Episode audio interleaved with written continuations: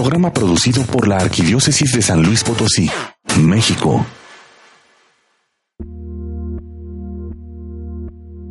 Oración de los esposos. Señor, nos hiciste el uno para el otro. Te ofrecemos nuestras vidas y nuestro amor. Haz que comprendamos la gran misión de vivir en comunión y de colaborar contigo en la obra de la creación. Haz que en nuestro hogar reinen siempre la paz, el amor y la fidelidad y que seamos la primera célula de amor en nuestra comunidad. Haz que nuestros hijos sean el fruto maduro de nuestro amor y que ellos encuentren en nosotros ayuda, protección y comprensión. Haz que al recibirlos de tus manos incompletos podamos entregarte los hombres hechos, con los cuales tú puedas contar. Haz que en nuestro largo caminar nunca olvidemos que tú nos esperas para sellar eternamente nuestro fiel amor. Amén. amén,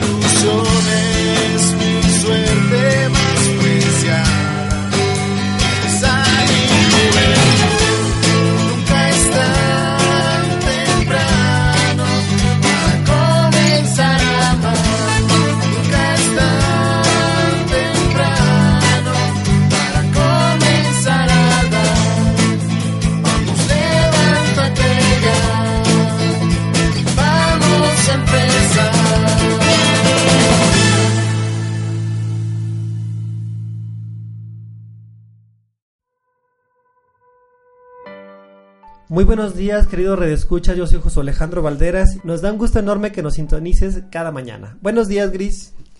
Hola, José. Muy buenos días. Queridos radioescuchas, espero que se encuentren muy bien. Y yo estoy muy gustosa de estar aquí transmitiendo un programa más con ustedes. Le mandamos un, saludo a Lucero, que ahora no pudo venir a, a lucosionar. Está ahí en casita escuchando, con, como todos los redescuchas, el programa. Y bueno, el tema del día de hoy es algo pues yo creo que base en nuestra sociedad gris y es la importancia del cónyuge. Ahorita que mencionaba a Lucero, pues sí, me, falta mi otra mitad. y bueno, creo que en, la, relación de pareja, cuando, cuando se casan, eh, es muy importante cuando entendemos que se unen para formar una sola carne. Y es que cuando uno empieza a hacer proyectos gris, eh, ya no es nada más Josué, sino es el, el matrimonio, o sea, pensar en los dos, porque es somos una sola carne y lo entendemos cuando hasta que nos casamos. Sí, es muy importante eso, porque a lo mejor no, no alcanzamos a ver el alcance de lo que es el matrimonio y pues muchas veces queremos seguir tomando decisiones de manera individual sin tomar en cuenta a la otra persona, que pues es algo de, muy primordial, porque si no ahí es cuando vienen los problemas. Así es, y qué mejor que estar casados, porque si no, no hay compromiso y simplemente me voy. Pero para hablar de este tema y adentrarnos más a ciencia, tenemos una invitada especial. Nos acompaña la licenciada en psicología Adriana Mirna Montaño Ramírez, quien es maestra en la carrera de psicología en la Universidad San Pablo, es jefa del departamento psicopedagógico de la Universidad Tecnológica de San Luis Potosí. También tiene una especialidad en educación especial infantil y una maestría en educación familiar. Muy buenos días, licenciada Adriana. Buenos días, Josué. Buenos días, Griselda. Gracias por la invitación. Buenos días, muchas gracias por aceptar la invitación. Sí, claro que nos da de su tiempo.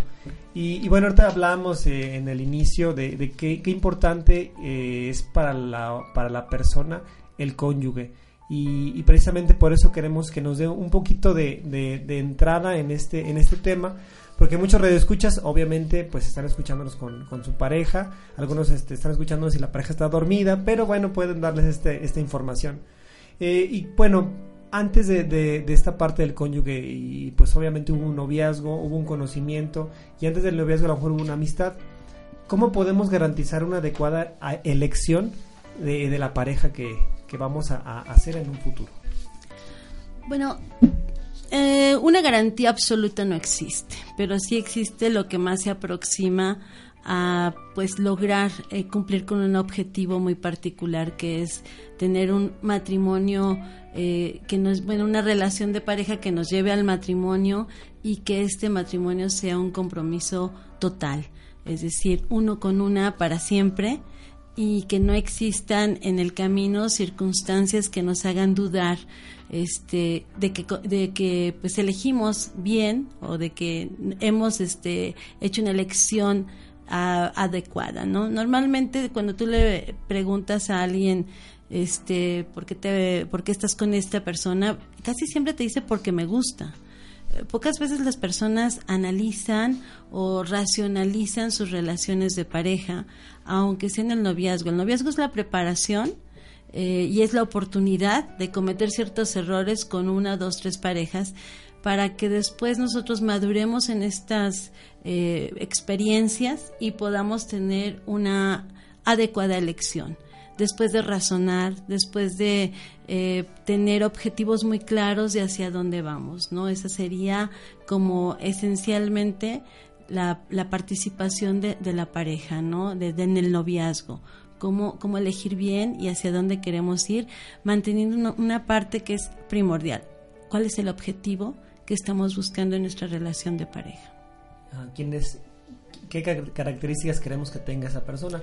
Porque incluso, por ejemplo, cuando algunas amigas que me dicen, es que no tengo novio, yo quiero tener novio, y este, es que no me llega el adecuado.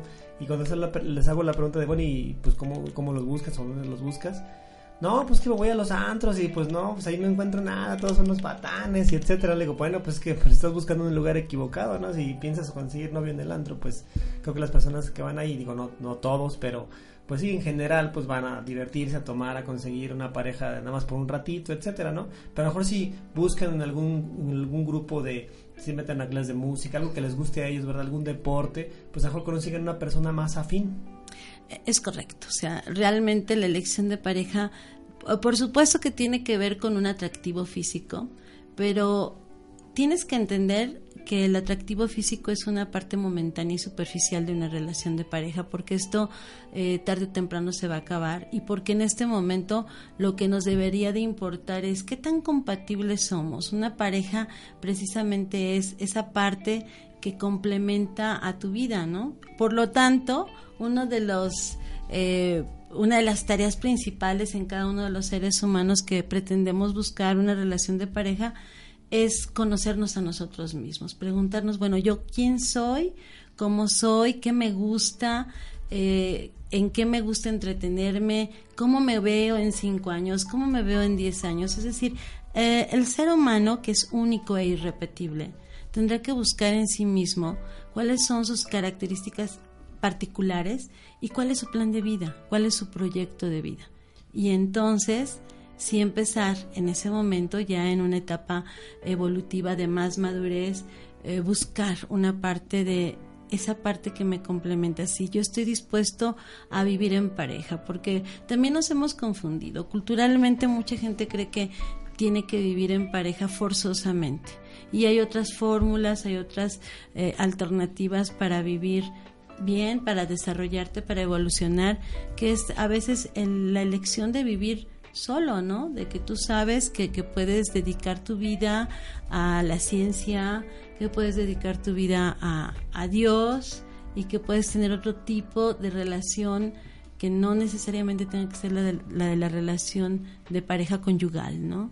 Entonces, esa parte es importante. Conócete, descubre qué es lo que quieres para entonces sí tener algo que dar yo he partido siempre de la idea de que nadie da lo que no tiene. Claro. Entonces, si tú no te sabes cuidar, si tú no te sabes atender, si tú no te sabes desarrollar, no le puedes ofrecer eso a nadie, ni vas a poder eh, dárselo a otra persona, ¿no? Y obviamente, ya cuando estás pensando en una relación de pareja, pues a futuro estás pensando en tener hijos, en la trascendencia de tu ser, y entonces hacia dónde vas, ¿no? Con, con esa fórmula que a lo mejor no se va a desarrollar plenamente.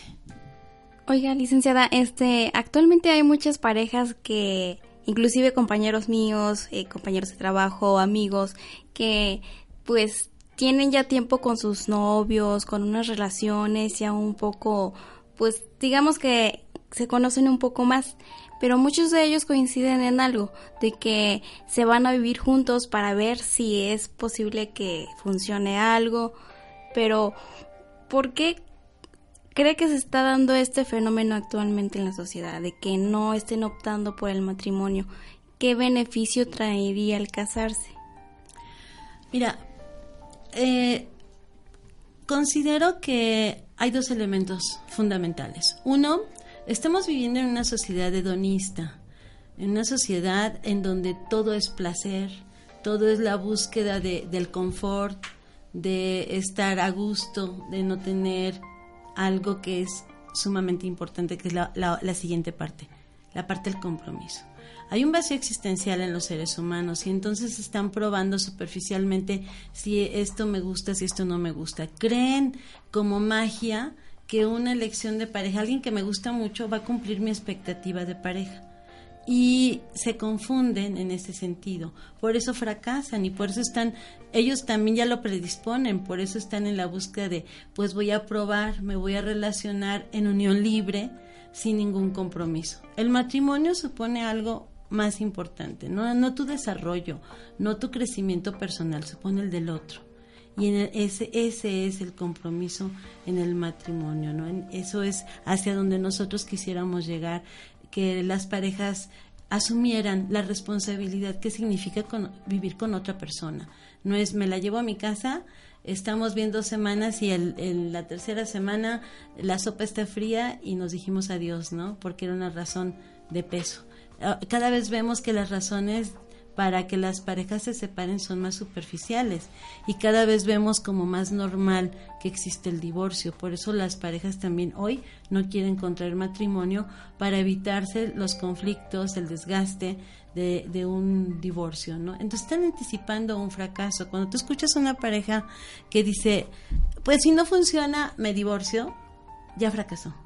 Desde, ahí. Está predisponiendo que su relación no va a funcionar porque no hay un compromiso. Licenciada Adriana, pues hemos hecho un buen preámbulo para este tema. Ya vamos a entrar de lleno eh, a lo que es eh, la esencia del tema del día de hoy. Vamos a un pequeño corte y regresamos. Les recuerdo el teléfono en cabina 350-2303 y 812-6714. Les recuerdo el correo electrónico nunca es tan temprano arroba hotmail.com. También nos puedes encontrar por Facebook, ahí también puedes encontrar programas pasados para que los escuches. No le cambien, regresamos.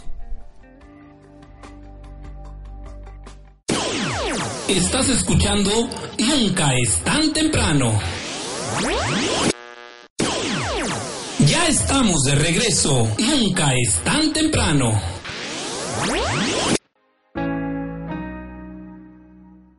Estamos en el segundo bloque de tu programa Nunca es tan temprano. Les recuerdo el tema del día de hoy, la importancia del cónyuge. Está con nosotros la licenciada Adriana Mirna Montaño Ramírez, eh, quien nos está compartiendo este tema interesantísimo. Pues sí, está muy interesante. antes de irnos al corte nos estaba comentando que actualmente las relaciones de pareja solamente son muy superficiales, pero yo pienso que a lo mejor este es porque tenemos un claro ejemplo de, en nuestras casas, ¿no? El matrimonio de nuestros papás. A lo mejor en algunos casos pues no funcionó y tomaron la opción de divorcio, pero a lo mejor nos faltaría, bueno, como jóvenes, ir un poco más allá de lo que es el matrimonio. Y en ese caso nos podría comentar un poquito más de cuál sería el verdadero el verdadero compromiso del matrimonio. Mira, el verdadero compromiso del matrimonio es el desarrollo del mismo es llegar a un objetivo en común, es esa parte complementaria, es un amor profundo, es un amor total, no es una parte superficial, es un conocimiento pleno de la pareja. Efectivamente, eh, hoy en día si tú vas a, a una preparatoria, a una universidad y les preguntas a alguien si en su proyecto de vida está casarse, casi nadie levanta la mano. Y, y también puede ser eh, precisamente porque en su casa los jóvenes están viviendo una situación que hace débil la relación del matrimonio. Si yo no tengo un buen ejemplo de una relación de matrimonio de mis padres, definitivamente yo no me voy a querer casar. Si yo todos los días escucho a mis padres quejándose del sacrificio que hacen para mantenernos, de, veo una, un constante ir y venir de desacuerdos entre mis papás, de pleitos, pues yo no quiero vivir esa situación, me quiero alejar de esa situación y entonces no la veo como una opción de mi vida. Si veo que tener hijos es un sacrificio y que de verdad es una situación muy complicada, yo no quiero vivir eso. Prefiero vivir de una manera más libre, más cómoda, por, por, lo que te decía hace un momento, ¿no? Por la parte donista de la sociedad. Estamos viviendo en una sociedad en donde nada nos cuesta trabajo, todo es desechable. Y entonces las relaciones hoy en día son desechables. ¿Qué tenemos que pensar? Que bueno, a futuro esto nos va a dejar un vacío, un vacío más fuerte. La segunda oportunidad de tener la, garantía de que voy a solucionar mis propios conflictos, de no haber tenido un papá o una mamá estables, es formar yo una pareja estable. ¿No? de entrada, yo diría, con eso vas a tener una gran ganancia, ¿sabes? Porque tu estabilidad emocional es lo más importante que puede existir. Siempre, eh, cuando tú le preguntas a una persona, ¿qué quieres que sea tu hijo? Y cuando te dice, pues yo quiero que mi hijo sea licenciado, doctor, tú te cuestionas, ¿por qué no dicen, quiero que mi hijo sea feliz? Y la felicidad no está garantizada por una carrera profesional, sino más bien por esa parte de desarrollo emocional, por ese equilibrio en tu persona. ¿No? Entonces, si me preguntas eso, yo te diría la garantía de que tú vas a desarrollarte, de que vas a crecer, de que te vas a comprometer, de que vas a madurar, de que vas a encontrar esas resoluciones de tus propios conflictos en el matrimonio es como tu segunda etapa de oportunidad. Y además, eh, pues si podemos abordarlo en esta temática, ¿por qué no hablar del compromiso social, eh, religioso que también tenemos en nuestra vida? ¿no? El hecho de continuar con, con que la especie humana se siga manejando con la institución primaria que es la familia y centrados en esa unión cuando una, una pareja no, no se da, no cuaja, ¿no? Cuando realmente no, no se formó de una manera adecuada, no nada más se afectan ellos, afectan a todas las personas que los rodeamos, afectan a la sociedad, afectan a tu estado, afectan al país, afectan al mundo, porque hay un desequilibrio, porque entonces encuentras una pareja decepcionada, una mujer este, en busca del amor y entonces en, con frecuentes relaciones en su ir y venir personal, un hombre que está buscando pasar el rato y unos hijos abandonados que nuevamente repiten el mismo esquema. yo creo que aquí toca un punto muy importante que son los hijos y son los principales afectados en esta parte de sobre todo de la falta del cónyuge cuando estamos hablando en esta sociedad desechable, ¿no? Que a veces la mamá tiene una pareja y luego viene el otro, entonces tienen un papá desechable.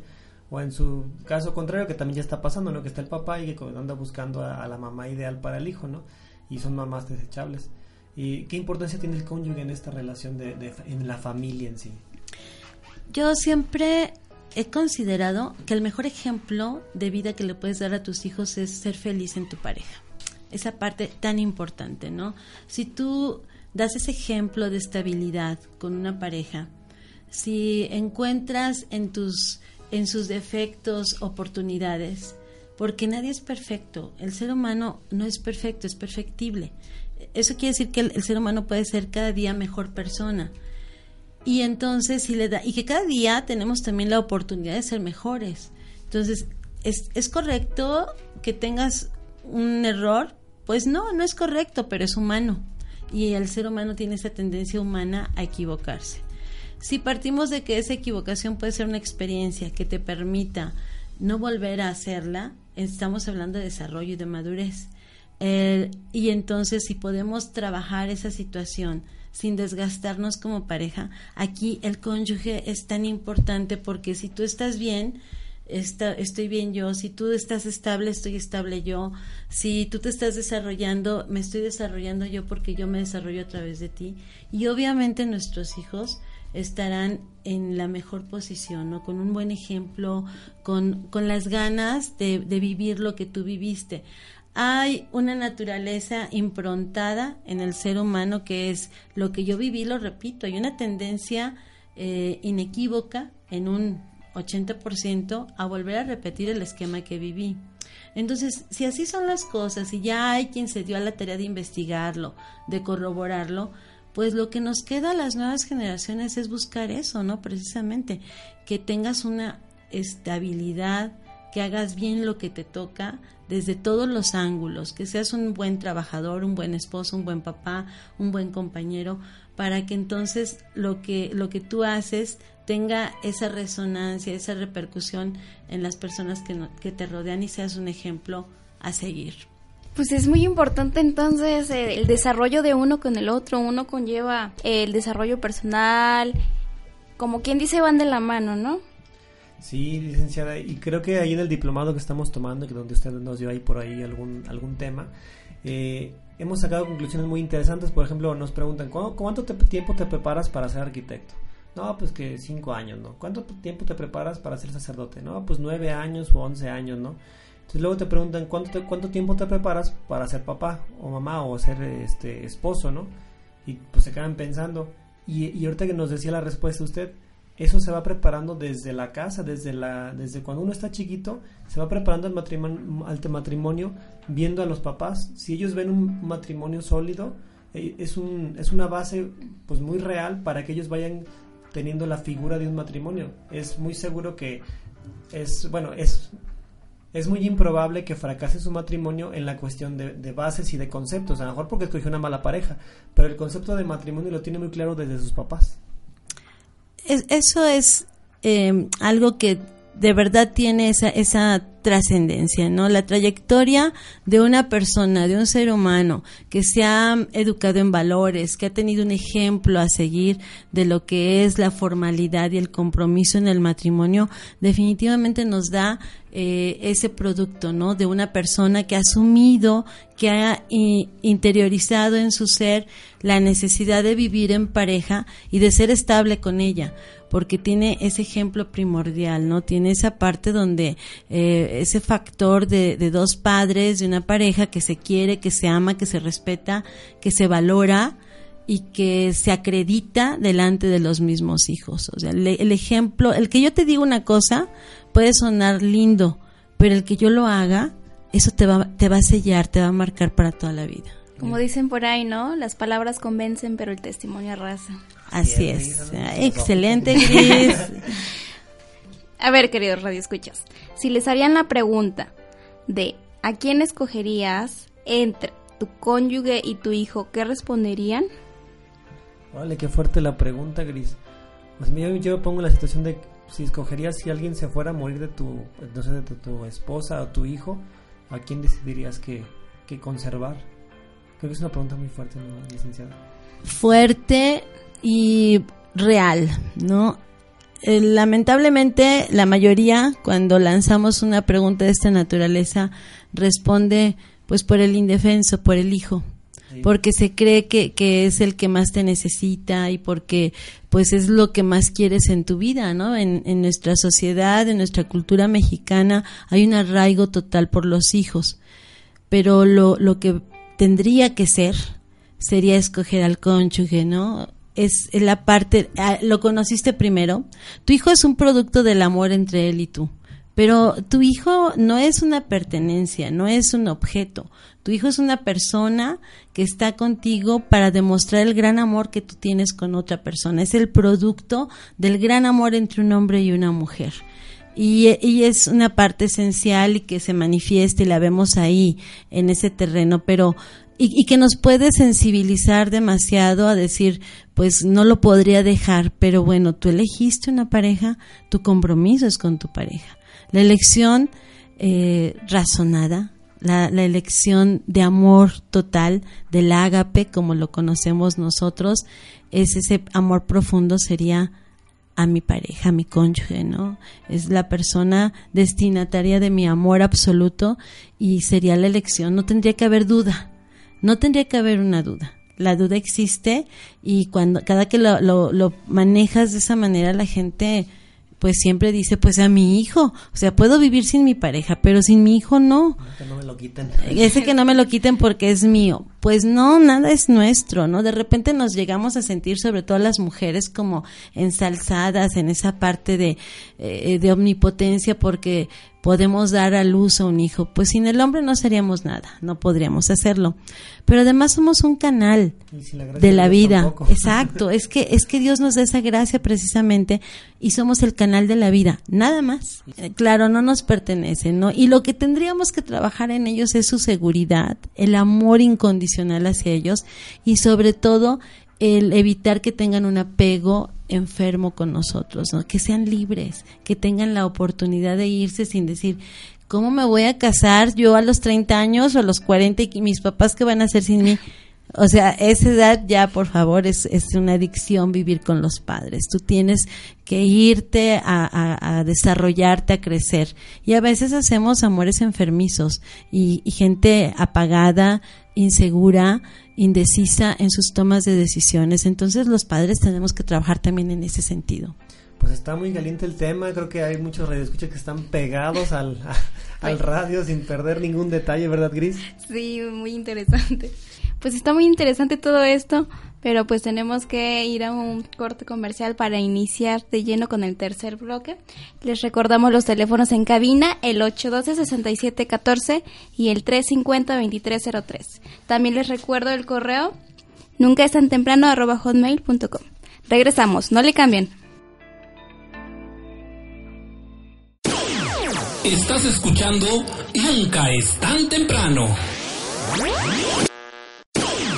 Sigue con nosotros. Estás en Nunca es tan temprano.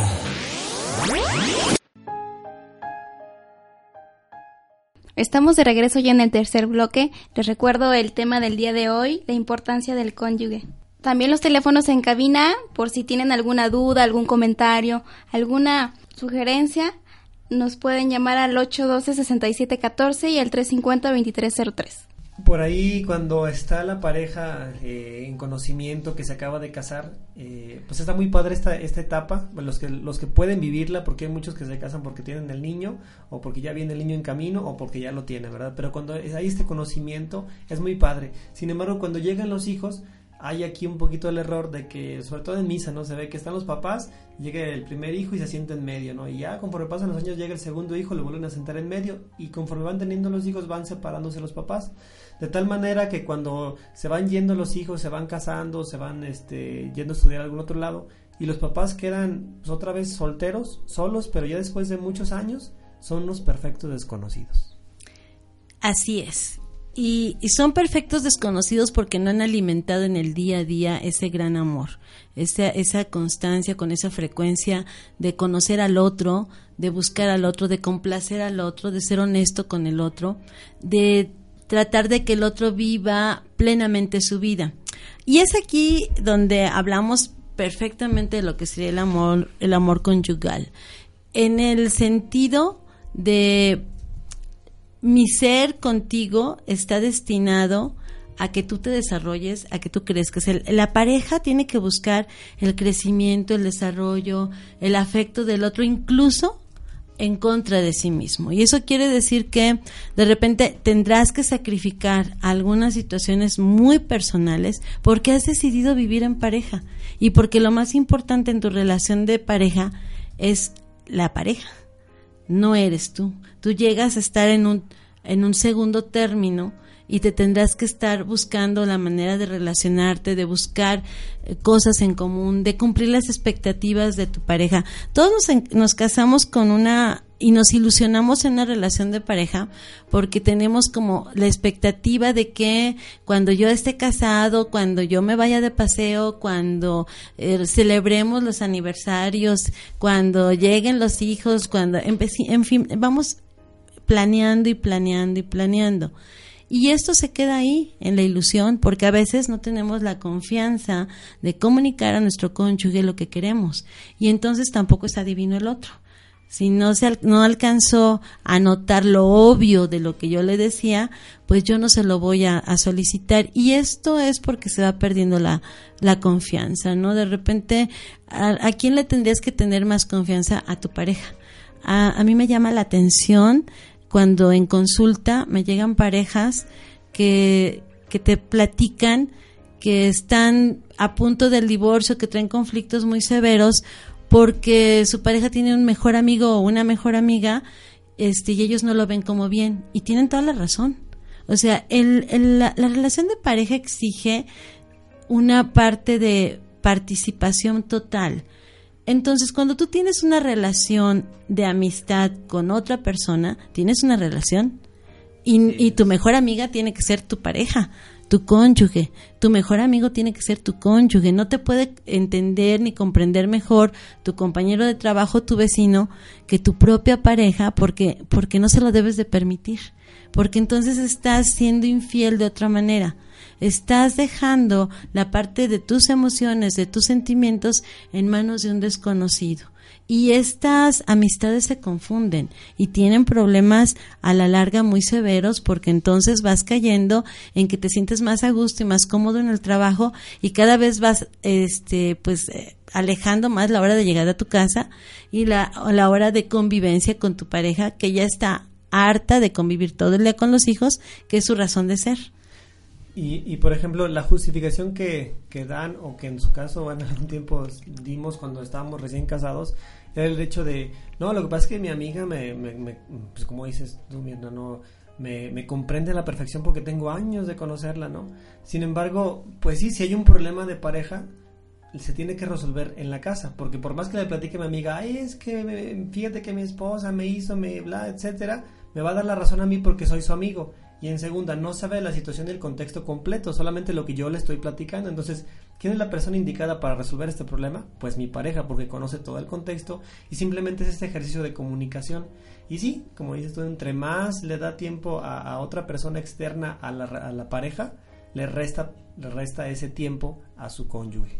Y es esa parte en donde te afecta, en donde no me estás siendo fiel, en donde me estás dejando a un lado, en donde me estás este supliendo por otra persona. O sea, nadie puede ser tu mejor amigo que tu pareja. O sea, tú le elegiste. Y en el momento en que le eliges, tienes que tener la confianza para contarle todo. Ahora, se tiene que ganar. La confianza se va ganando en el día a día. Si yo te cuento toda la verdad y entonces a ti no te gustó que te dijera algo, ya no te la vuelvo a contar. Me vas, me vas tú, este, eh, todos los seres humanos aprendemos por ensayo y error, ¿saben? Entonces voy aprendiendo. A eso no te gusta, no te lo digo. A esto sí te gusta, esto sí te lo digo. Pero entonces vamos empañando la relación, ya de por sí dividida porque están llegando los hijos. Y entonces las mujeres se vuelven más madres que parejas, los padres hacen lo mismo, yo soy más papá que pareja. Y entonces nos vamos dedicando más a, la, a la descendencia, a los hijos, ¿no? Y entonces ese es nuestro factor de vida y vamos olvidando y vamos enfriando nuestra relación de pareja.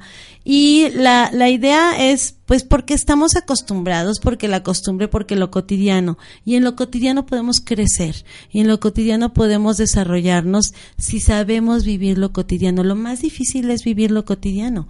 En el día a día, eh, te llevas mejor con la persona porque externa, porque a ella no le dices, oye, dame para el gas, dame para la luz, ya llegó el recibo al teléfono, ¿no? Entonces, obviamente, exacto, nada más hay comprensión, todo es afecto, todo es lindo, pero eso no es la realidad. La realidad es que tú vives con una persona que se levanta todos los días despeinada, que este, y hasta en ese momento la tienes que ver hermosa, ¿no? En ese momento tienes que ver a tu pareja y decir, de verdad es que me encanta y me encanta en todas las condiciones que se ponga y tienes que estar alimentando y alimentando ese amor. Lo escogimos por en medio de todas las personas que conocíamos. Exacto, y tuviste la oportunidad de escoger a otra, ¿no? Entonces ya estás aquí.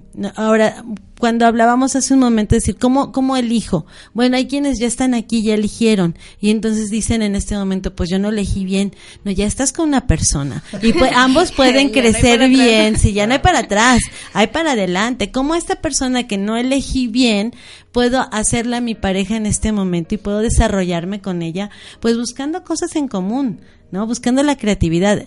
Eh, hay un autor que es Eric Fromm que habla de un libro que dice que el amor es un arte y efectivamente, y el arte supone ser creativo y todos los días tienes que ser creativo con tu pareja y llenarla de detalles y llenarla de atenciones y de respeto y todos los días pensar primero en tu pareja que en tus hijos aunque lleguen corriendo y te despierten y te jalen el cabello, ¿no? Entonces es el buenos días mi amor, es el abrazo este, y ya después voltear y ver, ahí vienen los niños, pero siempre esa, esa atención primaria tiene que seguir existiendo siempre.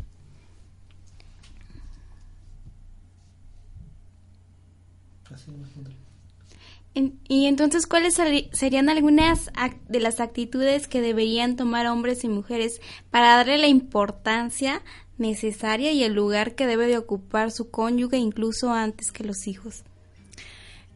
Definitivo el compromiso, pero por otro lado el conocimiento, el conocer que un hombre y una mujer son distintos por propia naturaleza. ¿sí? No vas a encontrar, o sea, tu pareja no es tu complemento porque tú no eres una media naranja, eres una naranja completa. Pues, ajá. Entonces, de repente nos confundimos en ese sentido. Una persona de sexo distinto es difícil de entender porque es diferente a ti. Los hombres son más objetivos, más este claros en sus ideas, más racionales y las mujeres somos más emotivas, más sensibles, más vulnerables con cargas hormonales distintas que nos colocan en situaciones muy diferentes. yo no me, yo no me pongo en los zapatos de los hijos que van a tener dos mamás y dos papás. O sea, sí van a conocer muy bien el aspecto de la mujer y el hombre dónde quedó, y viceversa, y los que tienen dos papás, así como que con estas nuevas reformas, ¿no? Y van a tener dos papás y la mujer qué, o sea, no van a tener una referencia que, es un derecho para el niño tener un papá y una mamá, que deben de tener la oportunidad de tener la referencia de tener el modelo de mujer y el modelo de hombre, si no, cuando crezcan cómo van a poder saber tratar a una mujer, en el caso de tener dos papás, y, y viceversa, cómo tratan a un hombre si tienen dos mamás. Sí, eh, y aquí la flexibilidad social que nos lleva a tolerar todas las situaciones y la frecuencia de una situación que nos confunde para verla como normal, porque eso es lo que nos hace la, sociedad, ¿no? Sí, y tú dices, es que es normal que la gente se divorcie, el 60% de la gente que se ha casado está divorciada, entonces normal, son más los divorciados que los casados, pues no es normal, algo está pasando en la sociedad y nos tendríamos que estar cuestionando qué está pasando, que no hacemos nosotros como sociedad ese ayuda, ese apoyo también a las familias. Eh, el hecho de que ahora tengamos esta tendencia a elegir con quién queremos vivir en cuestión de sexos y que es muy muy polémico, una cosa es respetable, eres un adulto, tomas una decisión, pero no puedes llevarte entre los pies a otra persona. Es lo mismo que sucede con una mujer que decide y esa decisión ya ya la tomó desde antes previó y quiso tener un hijo, aunque no estuviera casado, por lo menos voy a tener un hijo, es negarle, como tú dices, la oportunidad a un ser de vivir completo. Todas las personas que yo atiendo y que conozco que tiene, que son hijos de madre soltera, de padre soltero, de padres divorciados, se quejan de algo. O sea, tú los ves con un conflicto. No me quiero imaginar los, los hijos que vive, viven en una situación de papás de mismo sexo. A lo mejor alguno vive bien, pero siempre van a tener un modelo a seguir que los confunda. Si llegas a tomar una decisión en tu etapa adulta de qué es lo que decides vivir, pues es tu decisión. Pero cuando eres un niño no tienes esa alternativa entonces porque ya tienes un modelo muy particular de vida, ¿no? Y eso es algo que nos ha traído polémicas de, muchos tipos, pero pues por eso nacemos así, un hombre, una mujer, eh, y, y ambos pueden procrear. Entonces, si ya por la naturaleza está destinada esta situación, ¿por qué confundirnos, no? Es, a mí se me parece algo que, que, no podemos ver con esa naturalidad, porque estamos confundiendo. Cuando tú ves una pareja de hombres o mujeres eh, besándose de manera apasionada y un niño pasa y los ve, los confunde los confunde. Entonces tenemos que tener esa atención, ese cuidado en la sociedad. Eh, la, institución de la familia, así fue un hombre con una mujer y, sus hijos. Entonces el matrimonio se crea precisamente para dar esa protección al hijo, a los hijos, ¿no? Para hacerlos unificados en una célula y entonces no podemos de la noche a la mañana eh, pensar que es normal y que está bien todo lo que está viviendo. Los testimonios que hemos tenido de la gente que ha vivido con padres del mismo sexo son negativos. Ellos mismos dicen no hagan eso, ¿no? Este, eh, por favor traten de darles la oportunidad a los niños de vivir con un, una mamá y con un papá para que ellos tomen sus decisiones en el momento en que las tengan que tomar. Todo tiene razón de ser. Así es. Pues el tiempo en el, en el radio es muy, muy volátil. Estamos concluyendo el tercer bloque. Les recuerdo el teléfono en cabina 350-2303 y el 812-6714. Llámenos para saludarnos, para mandar alguna duda. Aquí está Mirna para responderles. No le cambien, regresamos. Estás escuchando Nunca es tan temprano. Ya estamos de regreso. Nunca es tan temprano.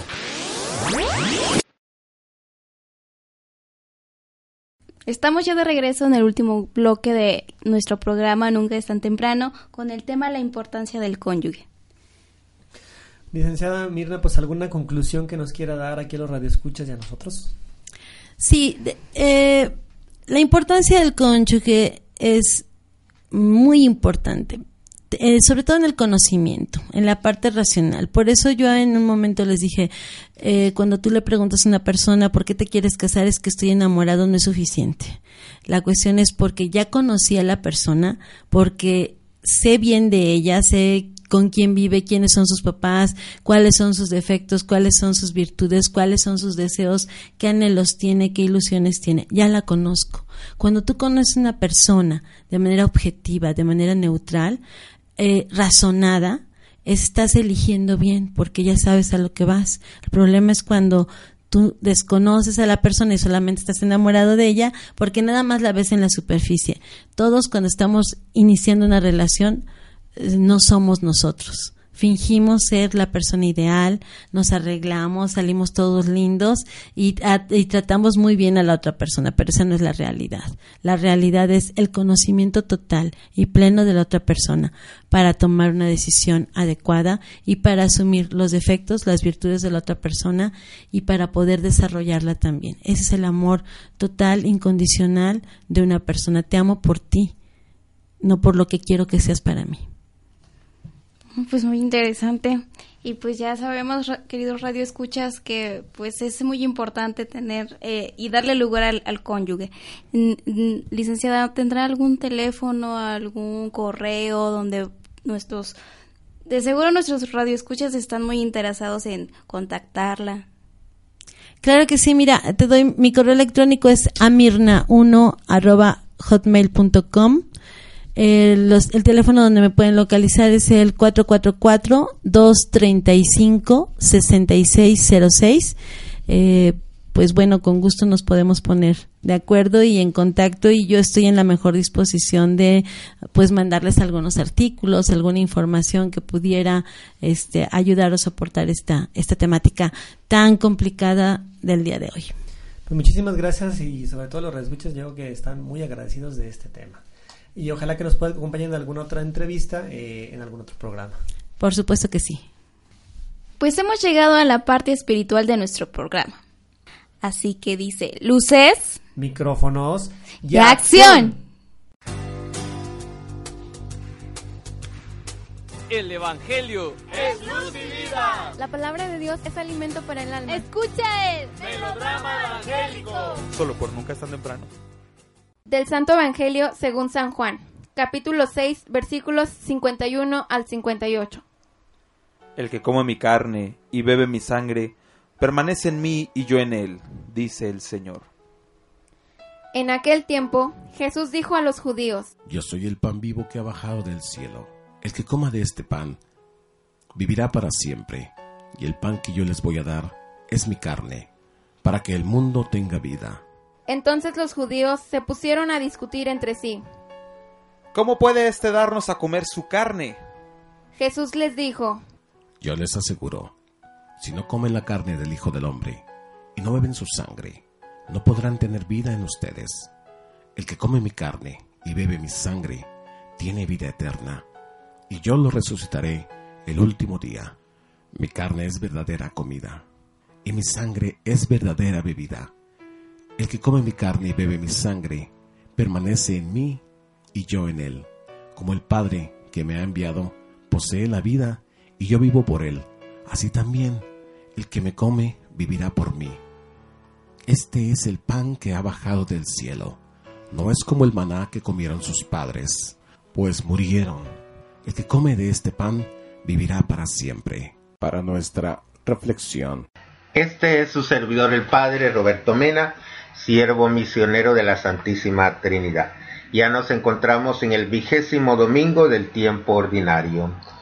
Las lecturas están tomadas de Proverbios 9 del 1 al 6, Efesios 5 del 15 al 20, Juan 6 del 51 al 58. La sabiduría ha preparado un banquete, ha mezclado el vino y puesto la mesa.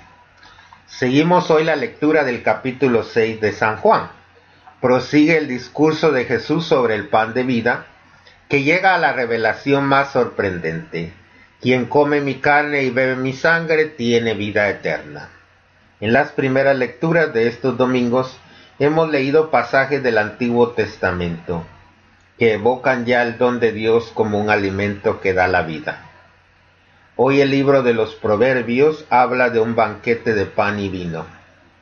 Si alguno es sencillo, que venga acá y a los faltos de juicio, y todos recibirán un banquete.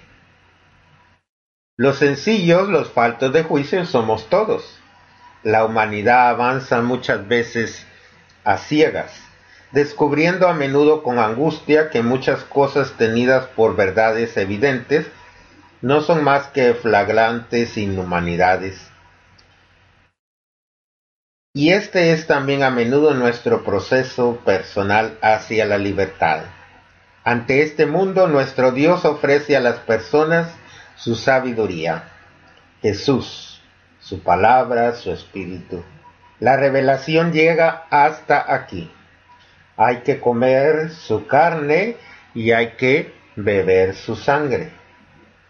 Y nos dice, si no comen la sangre del Hijo del Hombre, no beben su sangre, no comen su carne, no podrán tener vida en ustedes. Así que comer la carne y beber la sangre son palabras impresionantes y radicales del Evangelio. Quiere decir que estamos ante un mundo de luz y de exigencia que hay que recibir en el silencio, la oración y la contemplación de la obra de Dios en Jesucristo. El que come mi carne y bebe mi sangre. La carne de Jesús, que es preciso comer, y su sangre, que es preciso beber, expresan todo su misterio en una perspectiva incalzable, que se pierde en el horizonte del misterio del hombre y de Dios, porque su carne y su sangre son su propia humanidad, como la nuestra. No de una manera estática, sino en el dinamismo de toda su vida, y especialmente desde su cruz. Por eso, hoy nos dice la carta a los hebreos, al entrar al mundo, Cristo dijo, aquí estoy, Dios mío, vengo para hacer su voluntad. Entonces comer su carne y beber su sangre es una participación personal en aquella donación plena que encuentra la vida en la Eucaristía. La imagen de comer y beber la sangre está dicha a la luz de la Santa Eucaristía, porque la donación de Jesús hasta la muerte y la resurrección la ha dejado el Señor en el signo de la Eucaristía como centro de la vida de la Iglesia y de la humanidad. Se refiere al momento más sublime y humilde, la muerte de Jesús en la cruz y su comunión gloriosa y eterna con el Padre. Por eso al comer y beber la Eucaristía cada domingo, como ese signo sacramental del camino ofrecido a todas las personas, le pedimos que podamos apreciar ese don sagrado de la Santa Eucaristía y podamos traducir la misa en medio de nuestra familia, en el trabajo, en nuestra relación con los demás, que hagamos Eucaristía con los demás, que en cada persona y en cada acontecimiento encontremos esa paz y confianza de poder transmitir esa fuerza que nos da la participación en la Santa Eucaristía, que nos recuerda la pasión, la muerte y la resurrección de nuestro Señor. Y que nos bendiga el Dios que es misericordioso, el Padre, el Hijo y el Espíritu Santo. Descienda sobre nosotros y nos acompañe para siempre.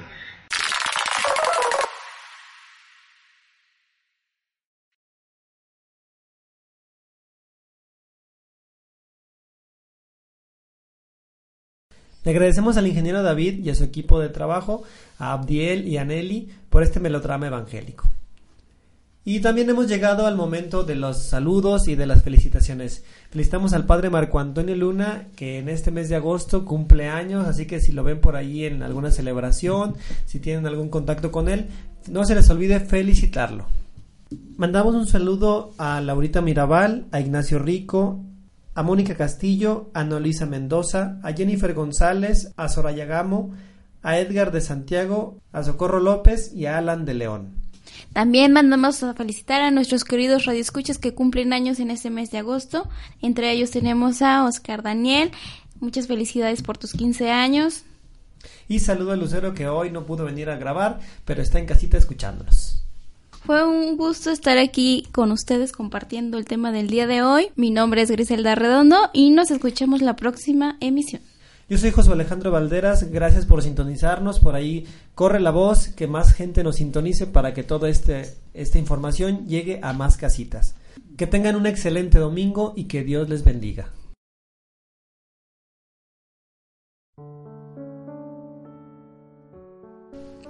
Señor, tú que naciste y te creaste en una familia llena de amor y de paz, tú que fuiste testigo del amor que unió a la Virgen y San José, tú quien eres nuestro único y verdadero Dios, escucha mi plegaria. Hoy quiero poner en tus manos el amor que me une a mi pareja. Te pido, Señor, que nos ayudes a seguir juntos todos los días de nuestra vida. Que este hogar sea un espacio de oración que este hogar sea un santuario levantado en tu nombre y para tu gloria. Danos salud, danos los recursos necesarios y danos el tiempo para compartir juntos y disfrutar de tu compañía desde hoy para siempre. Que tu sangre y tu Espíritu Santo sellen esta relación y la hagan inmune a las acechanzas del mal. Todo esto te lo pido a ti, que eres mi Dios y me amas. Amén.